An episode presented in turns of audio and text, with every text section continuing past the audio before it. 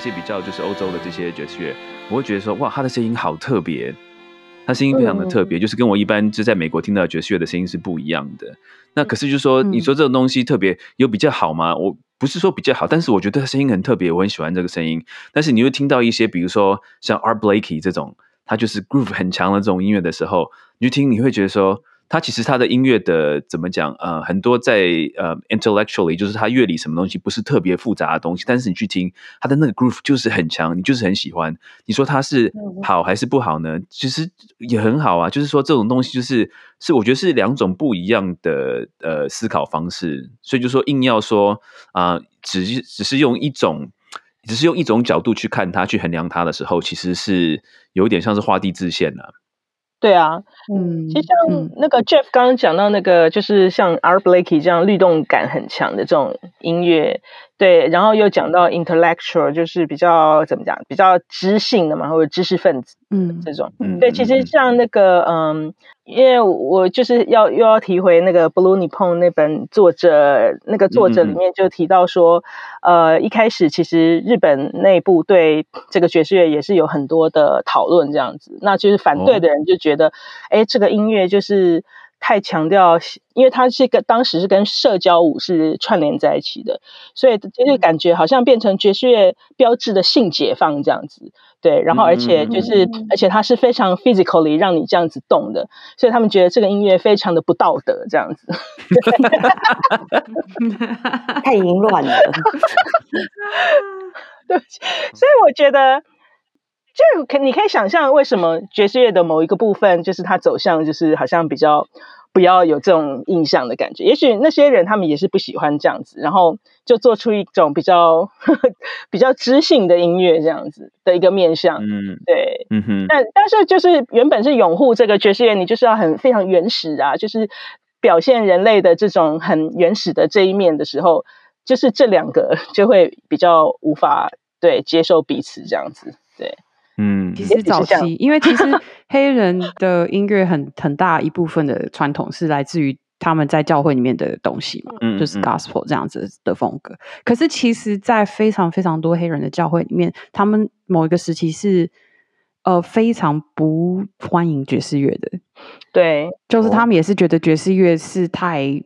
太可能太 sexual，然后是 evil 的。他们在某个时期就是。教会其实黑人的教会是不演奏爵士乐的，嗯嗯嗯嗯，对啊，甚至是分得很开的。那其实这个事情我有看一些电影嘛，其实我我都不晓得他其实这个分的很细。比如说啊，黑人说呃黑人音乐他们说有 gospel music，然后有所谓的这是 R&B music，他说这东西他们是是有分的。我还记得我看那个 Ray Charles 那个电影的时候，他们好像就是有这个争议，就是哎，你怎么可以把这样的音乐带到教堂，或者说怎么可以把这样教堂的音乐带到把它变成 popular music？我忘记是什么样的一回事了。但是他们是分的很细的这样子。嗯，可是我看过一个纪录片，然后里面有一个女歌手，她又说，哎，其实教堂的音乐把它换成。世俗的歌词就变成世俗音乐，对，就是他们音乐的音乐本身的内容是差不多的。哦，所以音乐音乐方面是一样，可是就是说歌词改变的话，就是会，嗯，主要是歌词的关系。我我觉得这方面的讨论好像其实不管到哪个文化都一样，因为我记得以前呃学古典乐的时候，在念音乐史的时候，也会讨论到巴洛克时期的世俗音乐跟宗教音乐的差别。嗯，可是真的好像真的就是在 context 上面，对啊，还有可能就是说教会的仪式性，它会有一定的一个一个架构这样子。嗯嗯嗯嗯，对啊，之前不是说那个。他这个巴洛克时代，就是如果用大键琴就是世俗音乐，然后用管风琴就是教会音乐。哦，真的啊，这样的分法，所以就是音乐的这些分标签，其实有些时候感觉还蛮无聊的。可是这个就是怎么讲？就是我觉得就是像我们现在听，你绝对分不出。就是说我们现在来听巴洛克的世俗音乐跟教会音乐，你绝对感觉没有那么大。嗯，就是感受性没有那么大，可是我相信当时的人们可能感受性是很大的，所以这就是，嗯，就是跟他们这个呃，怎么讲，当时人类的这个社会，我觉得就是是有关系的。啊，这又让我联想到另外一个那个爵士乐常常在讨论、争论的一个话题，就是 Kenny G 到底是不是爵士乐？对，这个也可以聊两个小时了。真的，对，嗯，应该是新闻刚刚有提到，还是小恩提到的一个问题，就是就所谓 Black American Music 的这个事情，就是说，呃，很多乐手。呃，我们会说 jazz 是一个标签嘛？那很多很多我们现在看到的一些爵士乐手，甚至是爵士大师，他其实根本不称自己的音乐叫做 jazz，他会说，刚刚刚刚你说新闻，你说他们叫什么？呃，black classical music 是不是？African American classical music. African American 呃 classical music。那有另外一个呃有另外一个呃年轻的爵士小号手叫做 Nicholas Payton。那他的一个 movement，他的一个这个爵士证明运动，他把它叫做是呃 Black American music。那小欧，你对这个这个事情的看法如何？哇，这个其实我不知道哎，因为 对啊，因为我觉得跟我无关，可是可可可是好像又跟我有关。就是说，嗯，我不知道他们的他们的证明运动的诉求是说，比方说，对比方说，Max Roach 跟呃 Jimmy Heath 他们是称呼他们自己所演奏的音乐是 Black American Classical Music，对，可是他有要求别人也要这样子去称呼他们所演奏的音乐吗？那比方说，呃，Nicholas Payton 他。呃，想要为自己的音乐证明说是呃 Black American Music，我觉得就是说，如果今天他们是想要把 Jazz，就是说把 Jazz 直接代换成 Black American Music 话，我觉得会有一点困难，因为你没有办法改变全世界的人。嗯哼，对，就是说你没有很难去改变全世界的人的想法，所以其实我觉得对他们来说，应该就是一种。想要，想要，想要，呃，怎么讲？想要为自己的这个，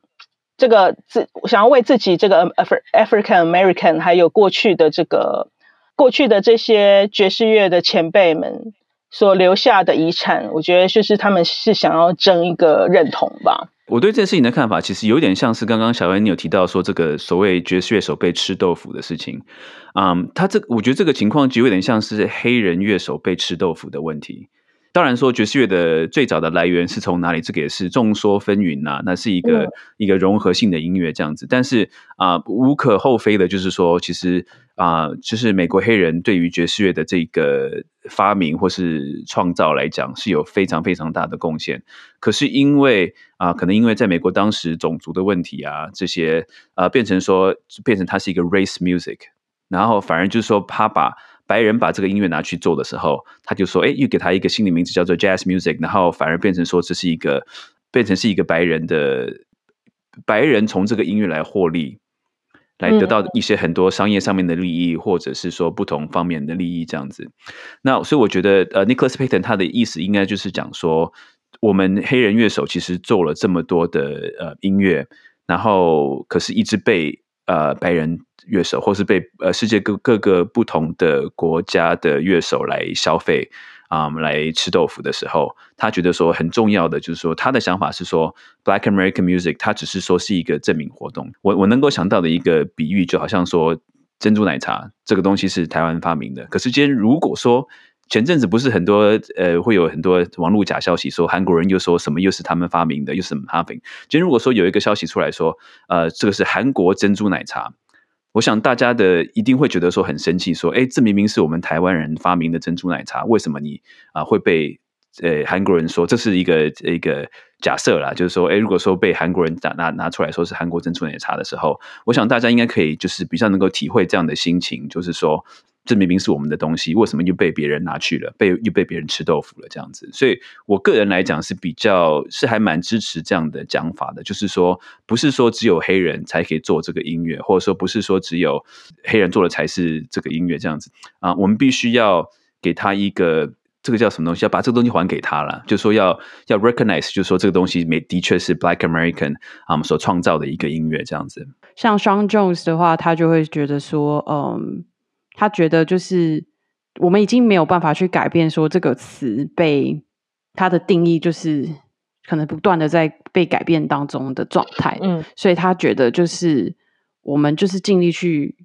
影响目前现阶段可以去做的 policy，的一些嗯新的的走向这样子。所以我觉得他们两个的说法都让我觉得，我觉得就是也可以换一个方式。去想这样子，嗯，而且因为其实就像早期 Max Roach 他们可能会说这个是 African American classical music，然后一直到 Nicholas Payton 他现在说这个是 Black music，其实也是这个词，就是究竟你要怎么称呼黑人的这个词，从从就是 African American，然后转变到 Ne 呃 Negro，然后到现在叫做 Black，其实这些都是一个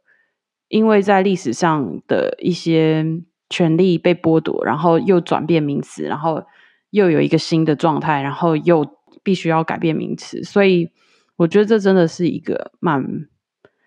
蛮复杂的问题。可是我觉得像你刚刚讲的，如果讲 black music 的话，感觉它其实又可以是一个 umbrella term，那它是不是也可以包含 hip hop、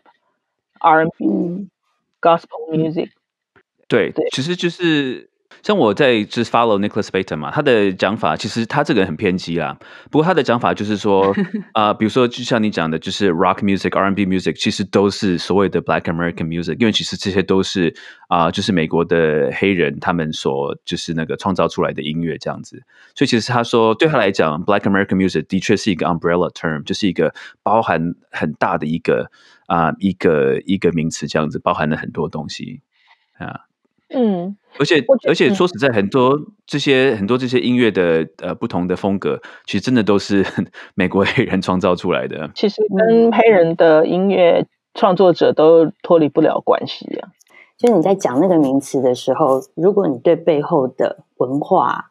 有一定的尊重的时候，我觉得这这个名词你才可以比较理直气壮的讲出来。嗯，要不然人家就会觉得你是不是又拿这个标签来沽名钓誉，这样 来骗一些钱？那那对我觉得那个核心的是说，你有没有尊重背后的文化？嗯，这个很重要。对，其实难真的就是难在说，呃，因为主流文化就是话语权，对了，话语还有史观，其实是掌握在某一个特定的已经既得利益的人手上的时候。即使我想要对这个文化尊重，可是我不知道事实是什么。对对，那就有一点变成说，那他也不是故意的，可是他真的是，就是他不知道这个 fact 是什么的时候，就是那要怎么从何尊重起？而且这个 fact 这个事实可能是刻意的被扭曲的，对，被隐藏。对啊，所以才需要才需要就是书写啊、研究啊，然后。我觉得就是说，就像 Nicholas Payton，他其实是偏激，但至少他把他想要讲的话说出来，这样子。只是说，多少还是有一些效应的。比如说，像像我就看到了这样的东西，然后他其实是有一个小一个小众的一个 following 的人，这样子。这样我又会有一个疑问，会想要问你们大家，就是呃，因为在美国的话，大家就是会很在乎就是这个发生这件事情可是我自己的生活经验是觉得。台湾的文化其实我们是不太喜欢说的，或者是大家比较很明场明显的立场，对啊。哦，那像这样子的时候，像这样子的时候，这这种事情要怎么被讨论？我觉得台湾最近应该是有，其实我觉得应该有比你想象的要好一点吧。就是说，其实我觉得不管各式各样的事情，就是。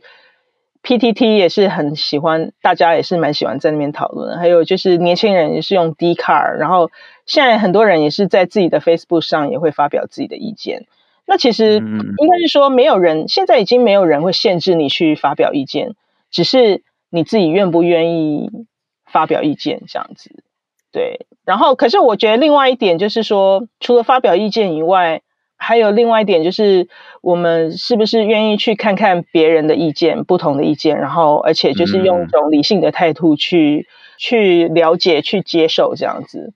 对啊，嗯嗯嗯，对啊，因为就像你刚刚讲的，就像 Jeff 讲的，就是说 Nicholas Payton 发出这个讯息以后，也许某一些。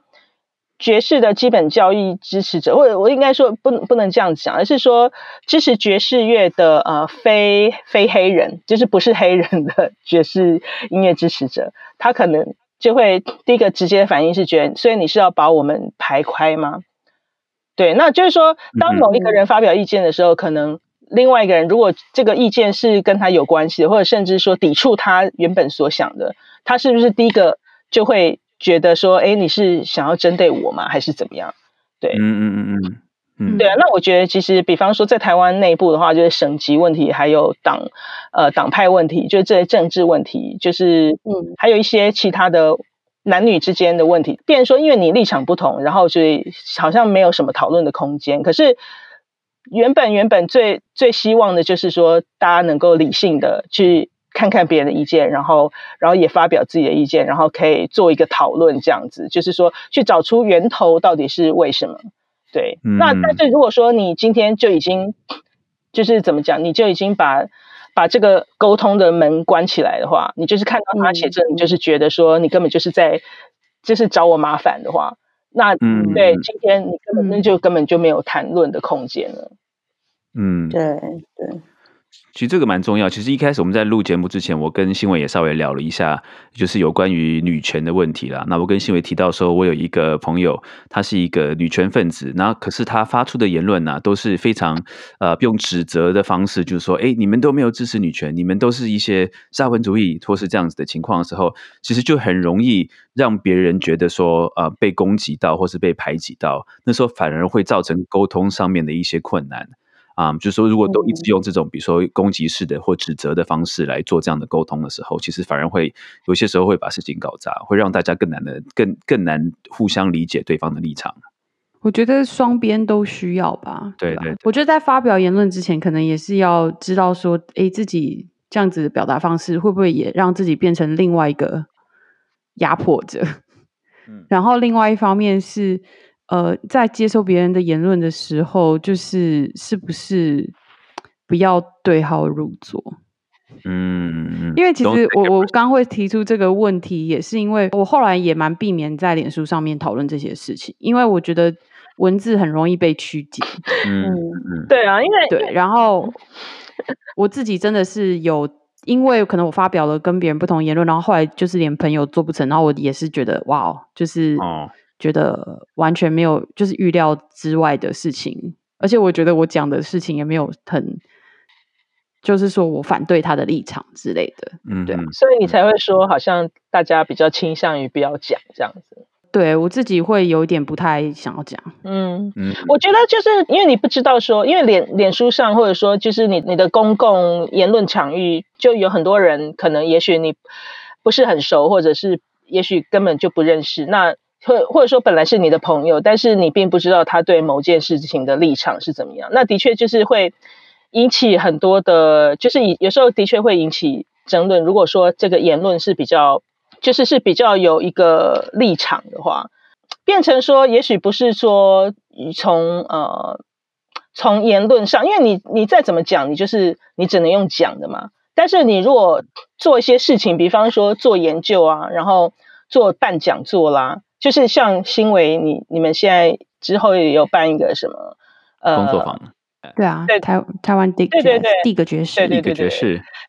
就是之类的一些，那你就可以从这些行为、这这些 event 去去发表你的意见，这样子。那我觉得这个东西会比较踏实。就像 Nicholas Payton，他也他也可以出唱片，然后就是办音乐会，然后说这个就是 Black American Music。那我觉得这没有什么错啊。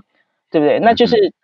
对啊，就是说，就是慢慢的就是会会会让大家大众了解说，哦，你你到底做了什么研究？你做了你你的你的想法是什么？那其实我觉得就是志同道合的人，就是会就会赞成这样子。那而且也不会说有抵触别人的立场那种感觉。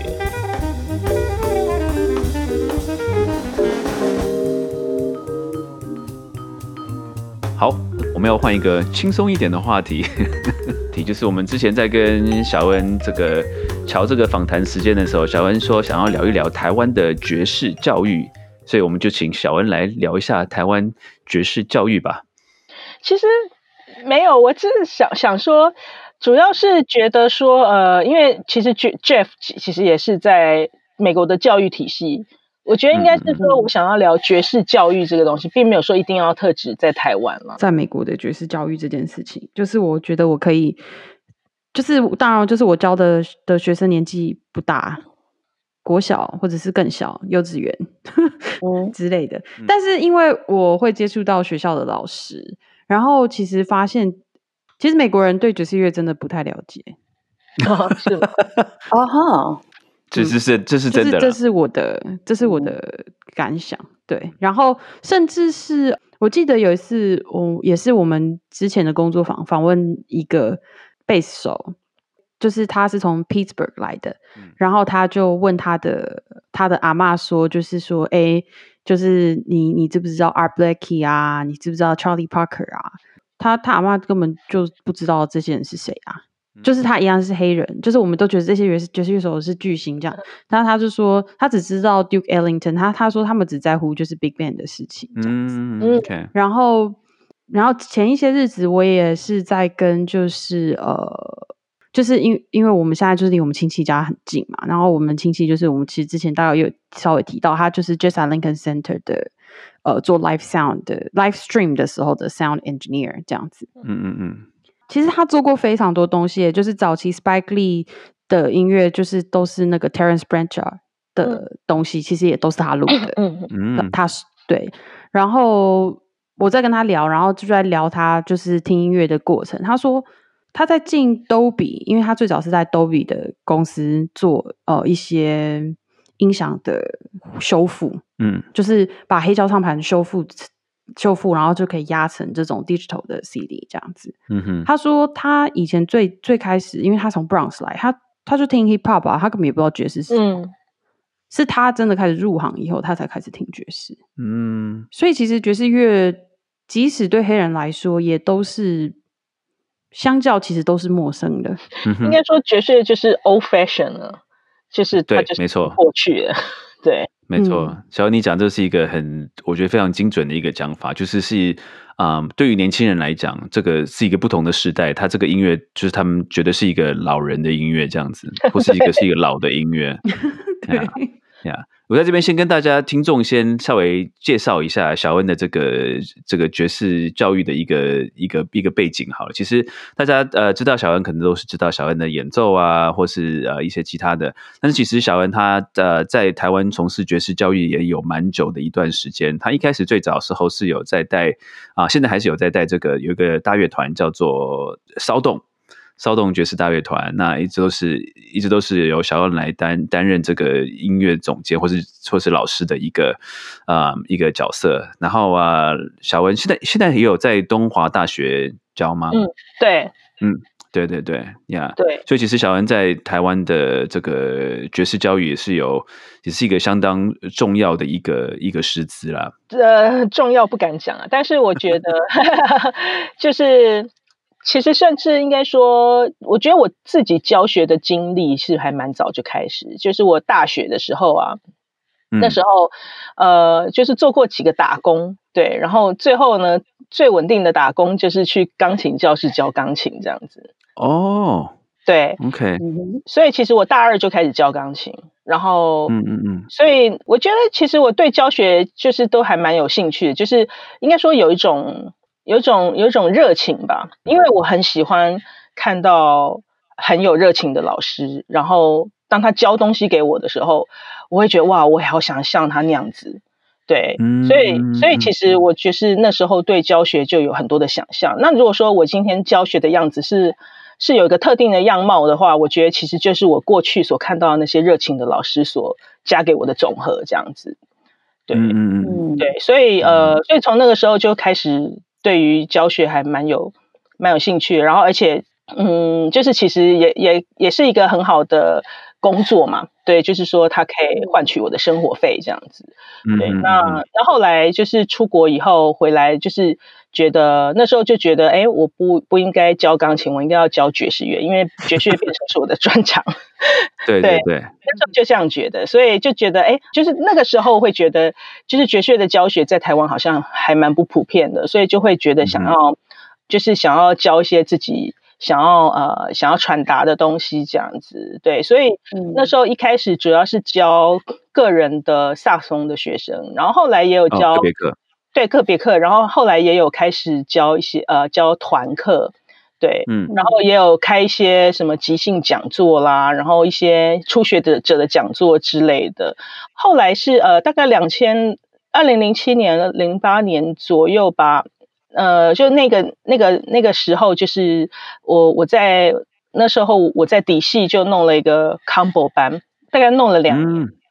对，就是那时候，因为我呃一开始是教 Big Bang。但是那时候 Big Bang 来的人数好像忘了，那个时候好像遇到一个什么样的困难啦，就是然后我就想说，哎，我可以弄个 combo 班，然后我就找了很多老师，然后每天都开一个 combo 班，对，然后就很多人来报名，大概一百一百个左右这样子，对，这么多人，对，八十个到一百个左右，非常多人，就是很多，其实现在蛮有名的乐手，其实那时候都有来参加过 combo 班，像苏雨涵啊等等的。对，所以这是在底系的 combo 班。对，就是在底系，因为底系当其实他们一直都有一个当时啦，就是他们有有租一个地方在光复南呃光复北路还光复南路那边，然后呃其实一个月房租也不便宜，就是我就觉得这个这个空间没有被利用很可惜，因为他们一个一个一个礼拜就练一次，那你租一个租一个月的房子，然后一个月只练一次，不是很可惜嘛？所以我就嗯嗯。对啊，我就就是我就弄了一个 combo 班，然后每每天都有教学这样子。对，然后一百多个人报名，太厉害了。对，就是那个时候真的蛮多人，因为每天都有的话，就是等于我记得好像有六班还是五班之类的，然后每一班大家都，哎，还是我记错，不是一百多人，对不起，是一千多个人。所以大概每一个班班大概八到十个人吧，对，这其实五十个人左右了，五六十个人，这还是很多哎。其实讲错了，对。我还蛮记得原本最早我一有想要报名底细，然后可是因为我演奏的是一个很奇怪的乐器。就 哦，所以那时候我就打电话去，然后他就我就跟他说，呃，可是我演奏的是小提琴，然后他就说小提哦，我们没有收小提琴哦，你要来干嘛？然后然后就默默的被拒绝了。所以后来我也学乖了，就是我要去报两厅院的时候，我就去学了贝斯。哦哦，OK。然后后来，后来就后来底细做两年以后就没有做了，然后接着后来就去台大就就弄了这个骚动 Big Bang 这样子，对，然后后来骚动那时候是本来就有团，还是呃还是你去开始那个团的？我去开始那个团的，就是我跟一个学生叫郑宇亨，对我们两个一起弄，嗯哼，对，OK，二零一五年才开始渐渐在大学里面教书这样子，对，嗯嗯嗯。所以，所以小恩你在台湾教爵士乐，真的是也是看，有一点像是看到了这个台湾爵士教育的一个一个演进史，就是从以前最早的，嗯，可能还比较少，到现在可以直接到大学有科系爵士的爵士乐的科系这样子。那在你看来的话，你觉得，啊，像你教了在台湾有这么多丰富的教学的经验的话，你觉得台湾爵士乐的教育，在你看来有现在最需要什么？我觉得现在最需要的是，如果说要推广爵士乐的话，但是我我自己认为，就是推广爵士乐，并不是说要把每个人都变成爵士乐手，而是就是说让每个人有这个爵士乐演奏的经验，然后可以接触爵士乐，然后就是呃，可以有个一技之长，或者可以这么，或是有欣赏能力。欣赏能力，还有就是，比方说可以会简单的即兴演奏，那其实对于，我觉得对于交流啦，还有就是说，就是比方说可以让，就是说体验这个爵士乐的演奏，我觉得是可以开阔人心的啦。就是说，嗯，对我而对我而言，就是说它是它是一个很好的很好的兴趣跟嗜好，这样子，对，它可以是一个很好的兴趣跟嗜好。所以，所以我觉得，我觉得第一个其实。业余的业余的这个呃爵士教育，就是说，比方说我们在大学开这个呃 Big Band，然后像司主空也有这个很多的，嗯哼，就是这个开课。那其实其实现在台就是我觉得台湾各各地都有蛮多这样子的开课，然后大学也有两所了，而且其实不止，现在其实还有嘉义大学，然后跟台南艺术大学也都有，就是可能慢慢会变多，可是。呃，我觉得有两个问题存在，就是说，嗯，第一个就是呃，主修爵士乐的学生他们会烦恼未来的出路这样子，对，然后，然后第二个是我觉得呃，国中小就是说呃，高中以下的这个爵士教育是缺乏的，对，对，哦，对，就是说，呃，就是没有没有往下扎根啦，对，嗯。但也许这个未来就就会有也说不定，因为你你看现在我们就是教育很多就是有能力演奏爵士乐。的乐手跟就是也许他们也可以教学，那其实也许他们到到时候就会去很多的高中或国中，就是说比较基层的学校去教学。哦，没错，这也是一个讲法，就是会慢慢往往下扎根这样。对啊，对啊，因为就是说，就是其实现在还没有嘛，那但是也许未来会有。因为像我以前就非常的羡慕像美国学校、美国的学校，就是高中，我觉得这个是一个很好的呃 idea，就是说。呃，高中你要修一个音乐的课，然后呃，这个音乐课不是说只是上音乐课，然后老师教你打拍子或什么之类，你是必须参加一个乐团。那对对，其实我我那时候有教一个美国学校的学生，他超好笑的，他就说哦，这个音乐就就是每个学生都必须选一个音乐的课，那就是你如果最厉害的人呢，可能就是去呃管弦乐团，或者说是去爵士乐团，让你他就是说，如果你乐器能力怎么样怎么样，然后如果说就是你什么都不会的话，至少你还可以去合唱团，就是张口就唱。对，但是我觉得这样很好啊，就是说。利用呃音乐乐团的上课的训练方式，让大让学生明白什么是团体合作，然后什么是音乐的美，什么是和声，什么是旋律。我觉得这个很重要，就是比上音乐课，然后教你在那边打拍子，然后就是说可能就是比纯粹的上课，我觉得要好啦。我自己是这样。对对对。对，其实我我要我要呼应一下你的讲法，其实真的很像啊，因为我在美国就是在在教音乐嘛，那所以我觉得其实他的感觉很像，就是说学开车。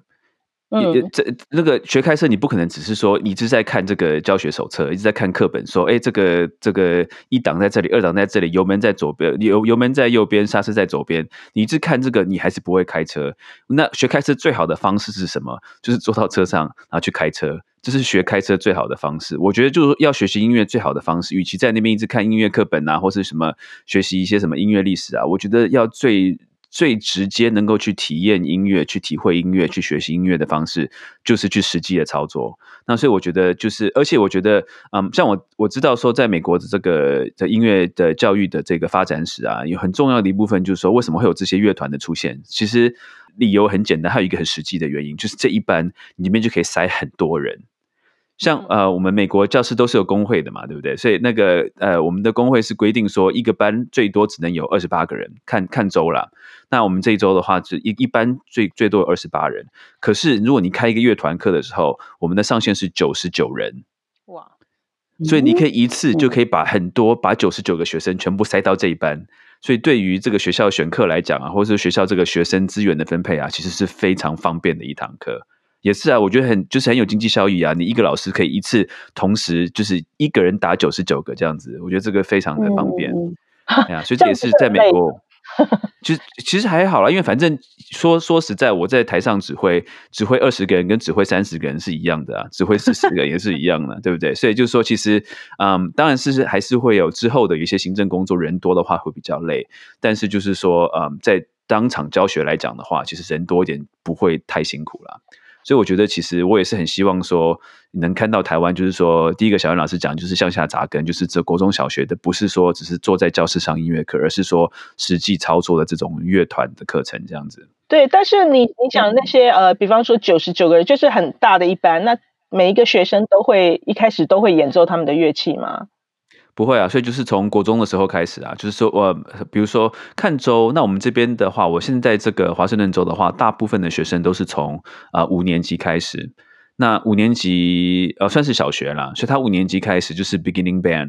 啊，就是然后这些学生老师就会教你怎么样把怎么组装乐器啊，然后练习最最基本的视谱啊，乐器的演奏啊。那另外一个视谱这件事情，我知道台湾的呃人常常在讨论说，哎，我到底应不应该学看五线谱什么东西，或者说为什么我的视谱这么差？其实原因很简单，你就没有机会去视谱啊，你就没有机会去看乐谱啊。如果说你每天在音乐课看音乐课本的时候，你怎么可能会学得会看谱？对。但是如果说对啊，但是如果说你每天要必须要演奏这些东西的时候，你很快就会看谱了，因为你每天都必须要去演奏它嘛。那所以呃，回到你刚刚问题，所以就是说呃，从五年级开始向下扎根，五年级开始有就是基本基本班，然后慢慢呃，然后到六年级到七年级这样子，那它的每一个阶段的这个它的啊，因为美国的这个音乐教育其实也是有发展很长一段时间，所以它每一个阶段都有不同的乐谱、不同的教材。嗯，就有适合六年级学生吹的曲子，然后有适合七年级学生的曲子，然后有很大的这个谱库可以可以使用，所以相对来说，其实是一个非常啊健全的一个啊音乐教育制度啦，有体系。嗯嗯，那我觉得你们讲的比较偏管乐，就是真的就是像台湾也没有说。不，如果换一个方面来讲，也没有不向下扎根啊。台湾每个小朋友都会吹直笛，直笛我们这边 是三定被吹直笛的话，差不多在我们这边的话，差不多二三年级开始吹直笛啊。那台湾也是啊？嗯，没有，台湾台湾也是啊。对，可是台湾可能就是吹完直笛以后就没有了，就是对啊，对对对，就是团团课这种事情，台湾现在真的我就不太知道，我们那个年代。就是会有合唱团，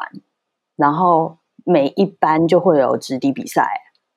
你知道为什么每个人都要吹？你知道为什么是合唱团跟直笛吗？用钱，因为最便宜啊，对，还最省钱。对对对，没错，直笛很便宜。我觉得，嗯，对，我会觉得就是小芳老师他其实就是你提到的这个部分，我会觉得还有一个核心的问题，嗯，就是说学校设立一个课程的目的跟目标到底是什么？因为像我们学直笛，或者是我们上音乐课，很长时候就是不是说在鼓励学生真的去接触音乐。我觉得这个是一个很大的问题。嗯，就是说音乐课它整个的设计，在整个学校的课程的里头是一个可有可无。嗯哼，所以他们的态度也是可有可无。就是在我去实习教学过程，我觉得我常常可以感觉到是大家都心知肚明。这堂课是没有实质的分数，或者是会帮助你未来什么事情的意义。嗯，就是对学生来说，所以我觉得在那样子的状态下，已经没有，就是其实已经阻断了某一种程度的可能性了。我觉得其实主要是传递出一种价值观，就是音乐没有那么重要。嗯嗯，就是说，我觉得不是说直笛不好或者合唱团不好。比方我，但我觉得第一个就是说直笛直笛团呐，我不知道是不是真的那么适合做一个合奏。就是说，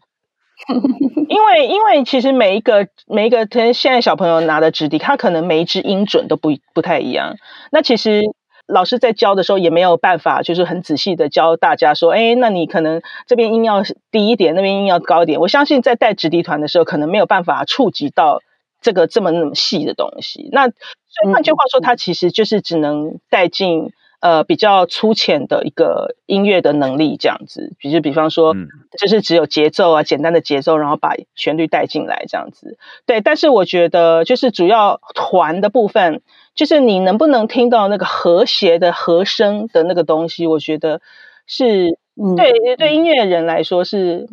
就是或者说对训练我们的耳朵来说是蛮重要的一个东西，非常重要。对对对对，那就是说你要怎么样去做到这件事情？其实背后也含隐含了很多的。意义在里面啊，比方说，你如果一直吹得很大声，你只想要发出自己的声音，Yeah，你必须要 compromise，你要把自己的音量加小，然后去听听别人的声音，你才有办法跟别人演奏出一个和谐的声响出来。嗯，对，像这样的概念是不会教的。我相信在学校大部分所谓的子弟比赛或子弟团，他们真的就像刚刚 Jeff 说的，他是为了要把所有的人塞进去，然后就是感觉这个课是有一个。有一个发表，或者是有有一个结果的，嗯，然后每个小朋友都有机会可以上台，因为就像直笛有，我觉得他当时我也不知道从什么时候开始，就是所有台湾的小学生都要都要买一支纸笛要吹。我可是我我后来觉得这他也是比没有还要好了，对对，就是 better than nothing，就是因为因为你不可能每个家庭都有办法让他去学小提琴、学钢琴、学萨斯风，嗯。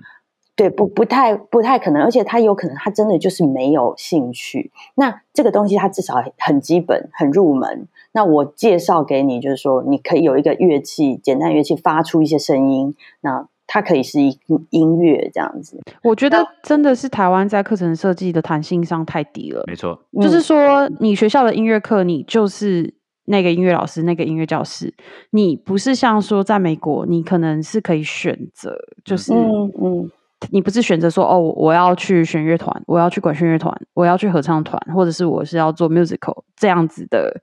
区别。然后每一个老师他本身的主修就不一样嘛，对，所以他到最后就说说缩减到就是哦，那就是教唱歌、教直笛这样子。嗯嗯。然后还有就是真的是学校的目的。的功利性太强了，就是真的会愿意花时间栽培在音乐上面的培训，都是学校可能可以在这方面去得奖，对对对对，他们才会愿意花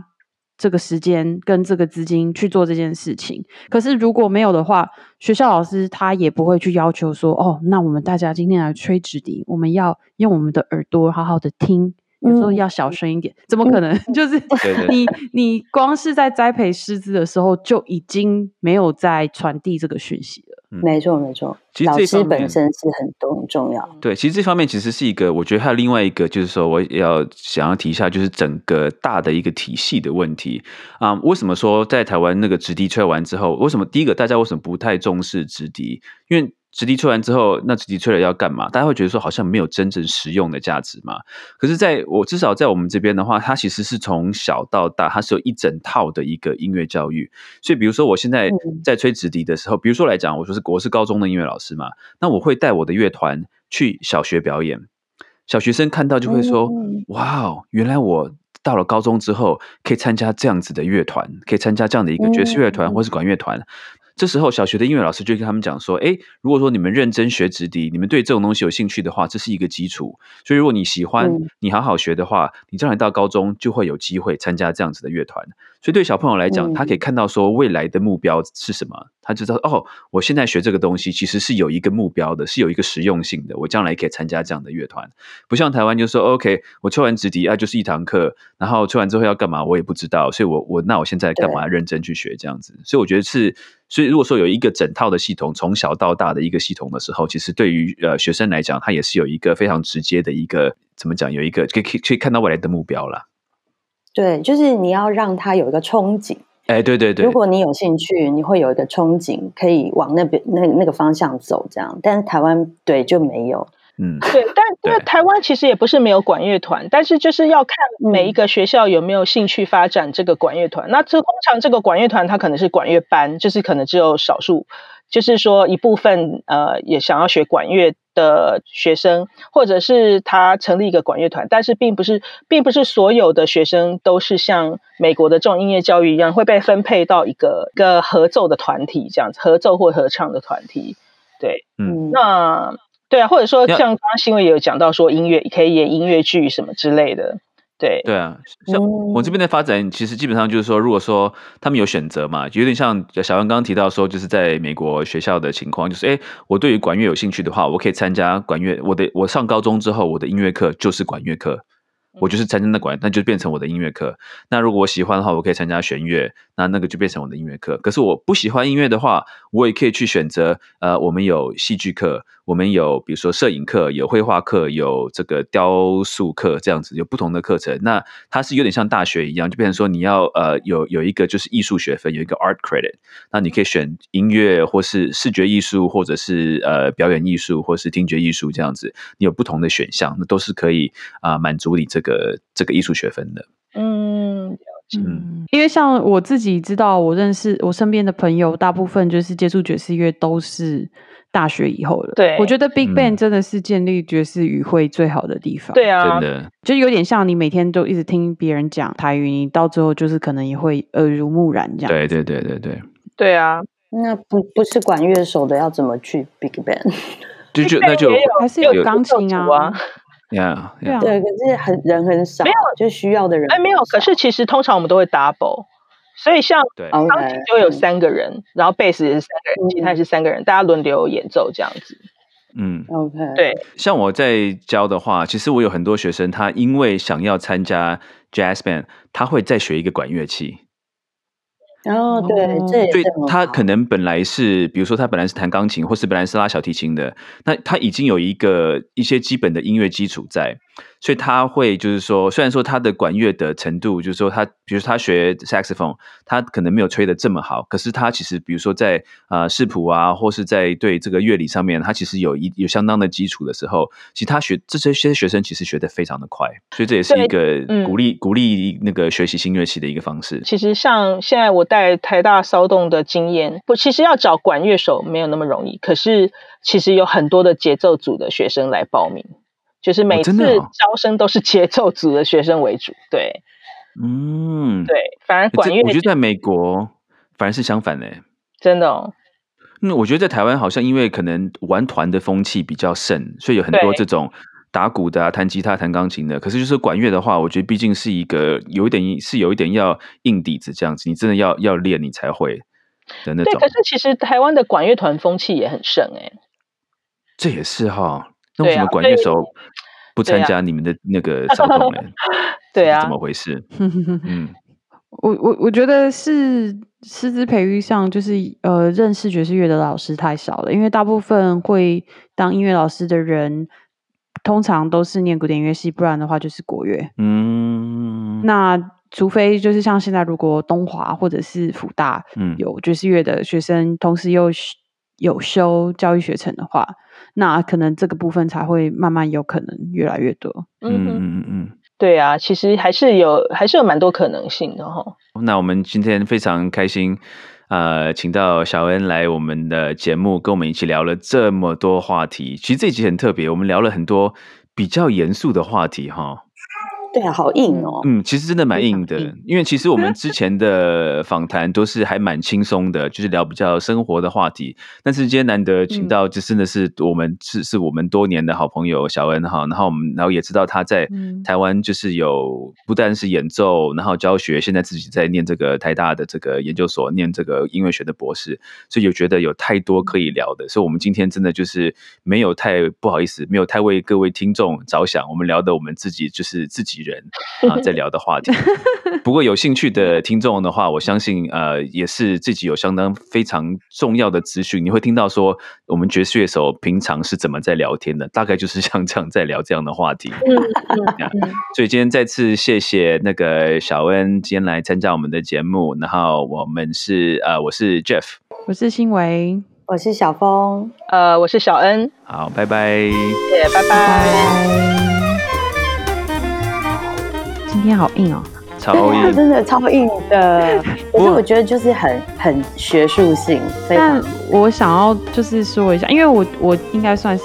我们几个人里面比较年轻，但是我觉得就是还真的很很感谢，就是像就是从我这个 generation 看起来，我会觉得就是。台湾的爵士乐，就是对我们这个 generation 来说，就是有几个真的很重要的摇篮吧。嗯，我觉得其中一个应该就是台大骚动，虽然我没有机会去，就直说，然后还有就对，对，小没有啦，因为我那时候也没有报名，我知道骚动的时候已经很晚了，然后因为又是大乐团，所以就是都没有机会去。但我知道，我认识非常多的。呃，学爵士乐的人，就是我，我觉得对我这个 generation 来说，就是几个比较，就是我知道的摇篮，一个就是台大的骚动爵士乐团，那是小安老师带领的嘛。然后，呃，彭玉文老师他的四足孔的工作室，嗯嗯。然后，当然，骑兵卡亚老师他们的他们的 T star，还有就是呃，魏广浩老师他的他的两厅院的爵士乐影嘛。那现在其实他在东华也有，然后跟。可能就是台北爵士大乐队，嗯哼，他有个青年团嘛，对，